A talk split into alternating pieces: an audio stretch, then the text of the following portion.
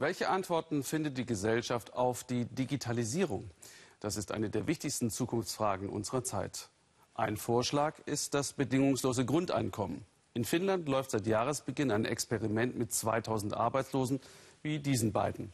Sie erhalten 560 Euro monatlich ohne Gegenleistung, etwa 80 Euro mehr als der Sozialhilfesatz und dürfen dazu verdienen. Für den Vorsitzenden der Deutschen Bischofskonferenz, Kardinal Marx, wäre dies das Ende der Demokratie.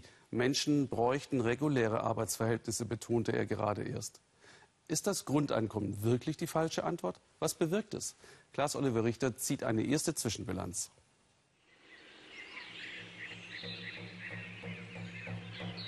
Der Klang der Trommel muss noch ein wenig angepasst werden, bevor sie ganz fertig ist.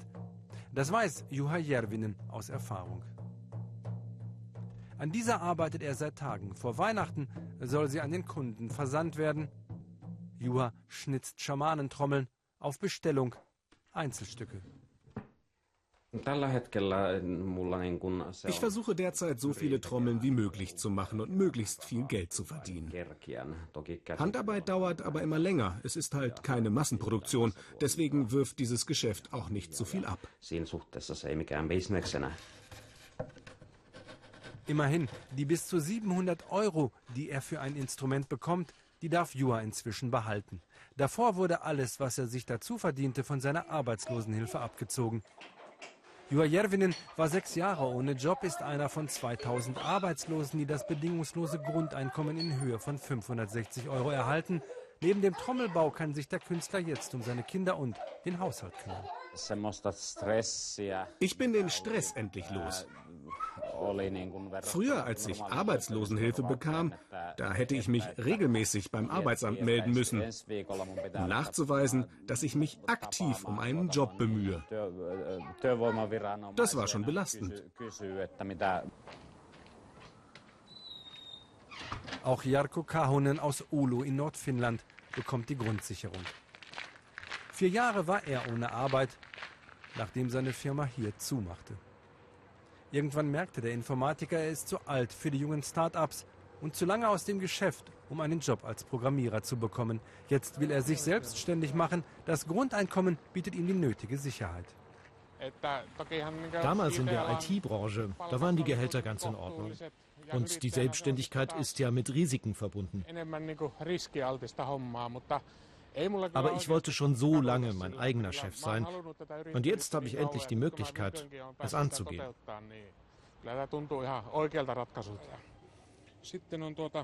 Und einen anderen Weg einzuschlagen. Hochpreisige Schokoladen verkaufen, das ist seine Geschäftsidee. In den Einkaufszentren von Ulo bietet er den Feinkostshops seine exquisiten Süßigkeiten an. Die importiert er unter anderem aus Deutschland. Jetzt hofft er aufs Weihnachtsgeschäft. Daheim hat er einen Internetshop aufgebaut, der soll sein Kleinunternehmen richtig erfolgreich machen.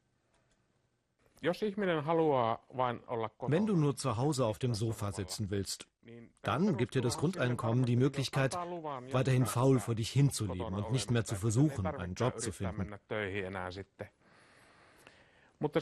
Aber für Leute wie mich, die arbeiten wollen, ist es sehr motivierend. Ein Jahr hat sich Jarko Zeit gegeben, dann soll sein Schokoladenunternehmen profitabel sein. Denn eines ist auch ihm klar, allein mit der Grundsicherung kommt man in Finnland kaum über die Runden. Die finnische Regierung hält sich zurück, wenn es um eine erste Zwischenbilanz geht. Wie die 2000 Testpersonen die Grundsicherung für sich genutzt haben, soll erst nach Ende des Modellversuchs in gut einem Jahr ausgewertet werden. Vielleicht aber wird das Grundeinkommen eine wichtige Rolle spielen, wenn sich die Arbeitswelt radikal verändert. Wie sich der Arbeitsmarkt in der Zukunft entwickelt, ist ja nicht klar. Es kann sein, dass es durch die Automation einfach nicht mehr genug Arbeit für alle gibt. Und dann müssen wir grundsätzlich überlegen, wie wir unsere sozialen Sicherungssysteme ganz neu gestalten. Für Ayla Jeskanen aus Tampere bedeutet das Grundeinkommen vor allem eines, Sicherheit. Die ehemalige Hotelfachfrau findet schon seit langem keinen festen Job mehr, hat sich allein in diesem Jahr 150 Mal beworben, ohne Erfolg. In der Stadtbibliothek sucht sie online nach Arbeit, mehrmals in der Woche kommt sie hierher, aber sie ist chancenlos, sagt sie, zu alt, nicht qualifiziert genug. Wahrscheinlich habe ich im vergangenen Jahr weniger als einen Monat gearbeitet. Es gab mal hier etwas, mal da. Gestern habe ich bei einem Umzug mitgeholfen. Für acht Stunden. Das sind diese typischen Kurzzeitjobs. Ayla bastelt Puppenstubeneinrichtungen, die will sie verkaufen. Die Wichteltürchen sind gerade besonders angesagt. Wie es mit ihr nach dem Ende des Modellversuchs weitergeht, sie weiß es nicht. Ich werde immer älter, werde dann ja schon 56 sein. Das macht mir wirklich Angst.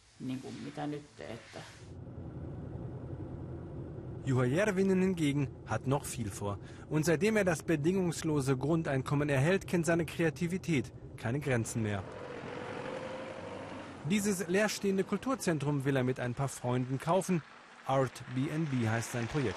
Künstler sollen hier einziehen, den Platz für ihre Arbeit nutzen. Er brennt für seine Idee, aber weder Juha noch seine Freunde haben das Geld dafür. Trotzdem seinen Optimismus lässt er sich nicht nehmen. Die ganze Welt entwickelt sich doch über Innovationen. Es sollte möglichst viele davon geben. 100 wilde Ideen braucht man. Am Ende bleiben zwei, die funktionieren und uns nach vorne bringen. Das Grundeinkommen sei so eine Innovation, findet Juha. Und viel zu schade, als dass man es nach zwei Jahren einfach wieder abschaffen sollte.